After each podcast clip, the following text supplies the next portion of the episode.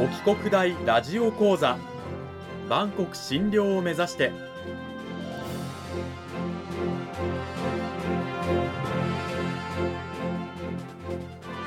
番組タイトルにある万国診療とは世界の架け橋を意味する言葉です。この番組はアジアの十字路に位置するここ沖縄にある沖縄国際大学で日々どのような研究や教育が行われているのかを発信していく番組です。案内人は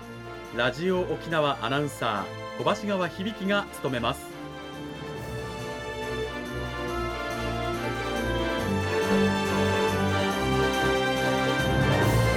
この番組は沖縄国際大学の提供でお送りします。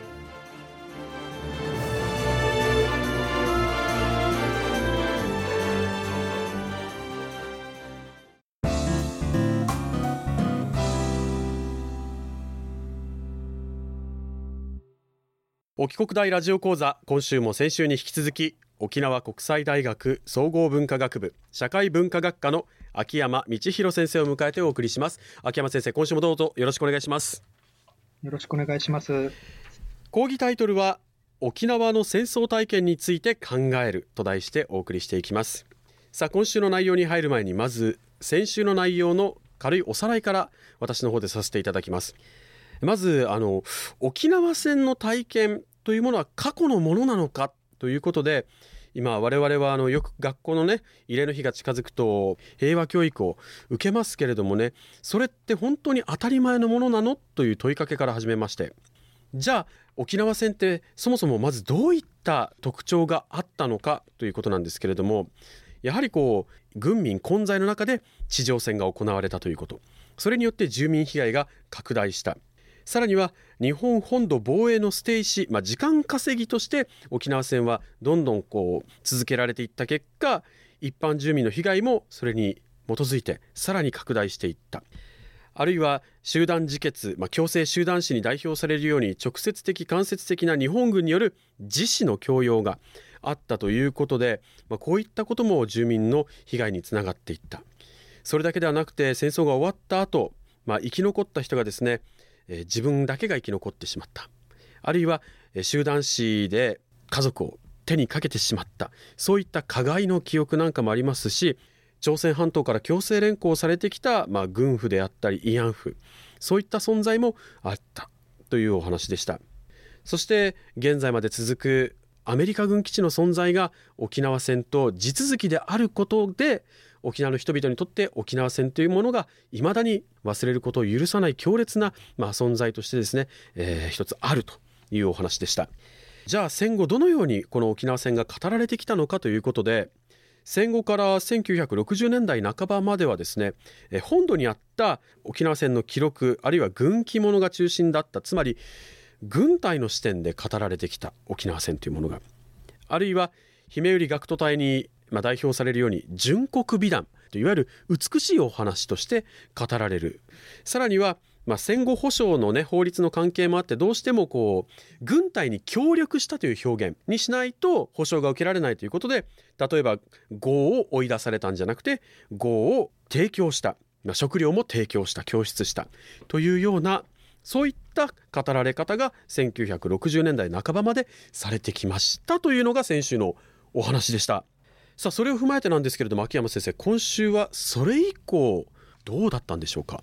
はい。60年代半ば以降ですね、えー、まあ日本復帰を経て、まあ、現在に至るまで共通して重要な視点になってくるんですが、はい、一つがですねこの住民の視点への転換というものに大きくですね、この転換したことが大きなポイントになるかと思います。で特にその60年代半ばにですね、沖縄県史というものの、ま沖縄戦体験をまとめる取り組みがありまして、はい、まあ、その中でその住民側の記録を、まあ、主にすべきだという議論が行われて、えー、まあ住民のですね戦争体験を、えー、まあ聞いてですね残していく、まあ、そういった聞き書きと呼ばれますが、そういったことが重視されていった形になりますね。うん。じゃあなぜそういった声が起きてきたんでしょうか？そうですね、はい、一つ大きな背景としてですね、挙げられるのが、そのベトナム戦争の、まあ、激化になりますね。まあ、沖縄からもですね、B52 戦略爆撃機と呼ばれた大型の爆撃機が出撃したり、まあ、その中でですね、その事件、事故もまあ増加していくと。でその中で、その沖縄戦というものをまああの思い起こす。まあ、そういったことが、その、えー、まさにその生命とか命ですね、そういったものに焦点が、まあ、当たっていくという、えー、背景の一つとしてありましたし、まあ、例えば65年のですね、慰霊の日の沖縄タイムズの社説などではですね、はい、住民のあの気持ちの中には戦争の傷跡が完全に消え去ったとは言えない。それなのにベトナム戦争がまたその傷をですね、まあ、改めて思い起こさせる、そういった記述が、えー、ありました。うん、でもう一つ大きな背景として、はい、挙げられるのが、えー、72年の日本復帰をですね、前にして、はい、その自衛隊がですね、まあ、配備されると。沖縄に。それ、その局面においてですね、沖縄戦、もしくは沖縄戦の時の旧日本軍ですね。うん、旧日本軍がまあ自衛隊をまあ思い起こさせたと思うんですが、軍隊とは何か、まあ、旧日本軍とは何だったのかというあの検証の動きの中でですね、えー、改めてこの住民の側の証言というものを大切にしていこうということで、うん、まあ、記録活動が進められていったということになります、うん、今は60年代半ばからまあ70年代頃のお話をしていただいたんですけれどもじゃあそれ以降もまた語られ方というのは変わってきたんでしょうか？はい、えっと、基本的にはですね、住民側の視点というものを大切にしていくという動きが積み重ねられてきたというのが、この80年代からまあ現在にかけての動きになると思います。で特にその70年代の後半からですね80年代にかけてですね、うん、まあ、戦災調査というものが各地域で実施されていきました。うん、まあ、例えばその沖縄国際大学との関わりで言いますと、沖縄国際大学の学生たちも関わったあの浦添市史というあのものがですね編纂されていますが、まあ、当時の平和学を担当していた石原正家先生が、はい、あの主導してですね、えー、この学生たちも巻き込んでこの記録を残していこうと。でそれが84年にあの交換されるとですね、うん、この当時、浦添方式というふうに呼ばれたようなんですが、はい、ただ、まあ、住民の戦災調査を行うだけではなくて、うん、若い世代も関わっていくということで、えーまあ、どんどん波及をしていきました。うん。まあ、特徴的な例としてはですね、はい、まあ、灰原町などはですね、地域の若い世代、まあ、青年会に関わっている方や、まあ、女性の方とかですね、うん、まあ、そういった方たちも巻き込んで、まあ、83年からまあ、99年というですね、まあ、かなり長い期間にわたって、この地域の沖縄戦を長子としてですね、残す取り組みをしてきてですね、まあ、現在では、まあ、パイバル文化センターやですね、はい、えー、まあ、沖縄陸軍病院号の公開等にも、まあ、つながっていると。いうことで、まあ、これはもう全県的に見てもですね、こういった証言が住民の視点からまあ蓄積されたことで、まあ、資料館や、まあ、あの戦績の保存ですね、もしくはその平和ガイドや体験者の講話といったさまざまな動きにつながっていったと言えると思います。まあ、そうして得られたたくさんの証言であったりとかデータがあると思うんですけれどもそういった沖縄戦を体験した方々の思いと、まあ、体験をですね現代と結びつけるにはどうしたら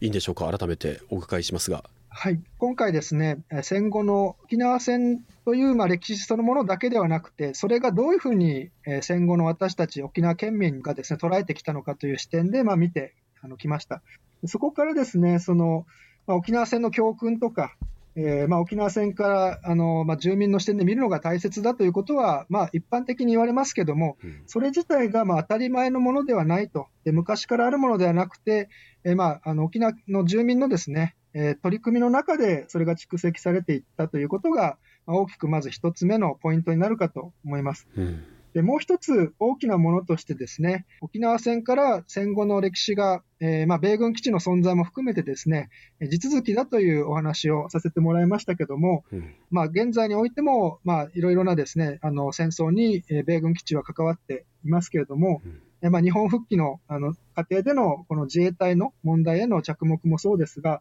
この戦争とは何か、もしくは軍隊とは何かという問題が、まさにその私たちの今の生活ですね、うん、まあ、今置かれている生活とまあ関わって出てきたもの、まあ、そういった教訓といったものも、現在の視点でまさに作り出されてきたものだということが、うん、えー、もう一つのポイントとなるかと思います。うん、で最後にですね、まあ、あの、やはり大きなこれからの課題との関わりでは、果たして、まあ、沖縄戦体験を継承するという取り組みを、そもそも、まあ、どういうふうに捉えていったらいいのかということも、え大切だと思います。すでに触れたようなですね、住民の視点からの取り組みが蓄積されてきたことはありますけれども、はい、それはですね、何かあの何もないところでただあの自動的に出てきたようなものではなくて、沖縄の直面する現実ですね、そういったものとの格闘の中で、まあ、出てきた、これはあのベトナム戦争のお話でもそうですし、うん、まあ、自衛隊の配備、まあですね、そのえー、日本復帰にをめぐっての動きもそうですし、まあ、現在も基地の、ね、約7割がに沖縄に集中している、そういった状況の中でのまさに問われている、その中で問われているのが継承だというふうに考えるとですね、まあ、体験者と、まあ、非体験者が共同で作業してきた歴史でもありますし、もう残された時間というものもまた、えー、実際に限られているということもシビアな現実としてやはり捉えていく必要があるかと思います。この時間は沖縄国際大学総合文化学部社会文化学科の秋山道弘先生にお話を伺いました。秋山先生どうもありがとうございました。ありがとうございましたあの秋山先生は2019年の9月に沖国大に着任をされたということなんですが昨年はねコロナ禍でなかなか難しかったと思うんですけど学生を連れて実際にねこの戦争に関するこう外に連れていくとかっていうような、まあ、関連のねあの勉強も兼ねてっていうのは考えていらっしゃるんでしょうか？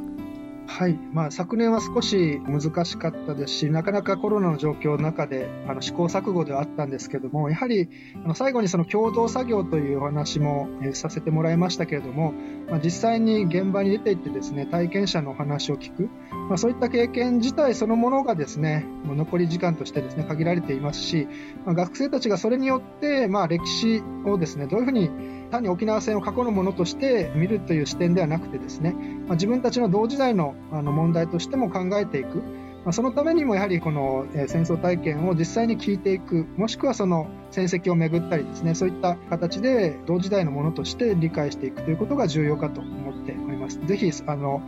学生たちだけではなくて、まあ、地域のですね、まあ、地域でも平和ガイドもやってるんですが地域の子どもたちにもまあ、ぜひそういった場所にですね一緒に行くことを大切にしたいなと思っています。はい。ぜひこう自分の足元の歴史、ね、地続きの戦争の歴史もっと学んでみたいもっと深く考えてみたいという方はですね沖国大の秋山先生の研究室のドアをね叩いてみてはいかがでしょうか。2週にわたって秋山先生どうもありがとうございました。ありがとうございました。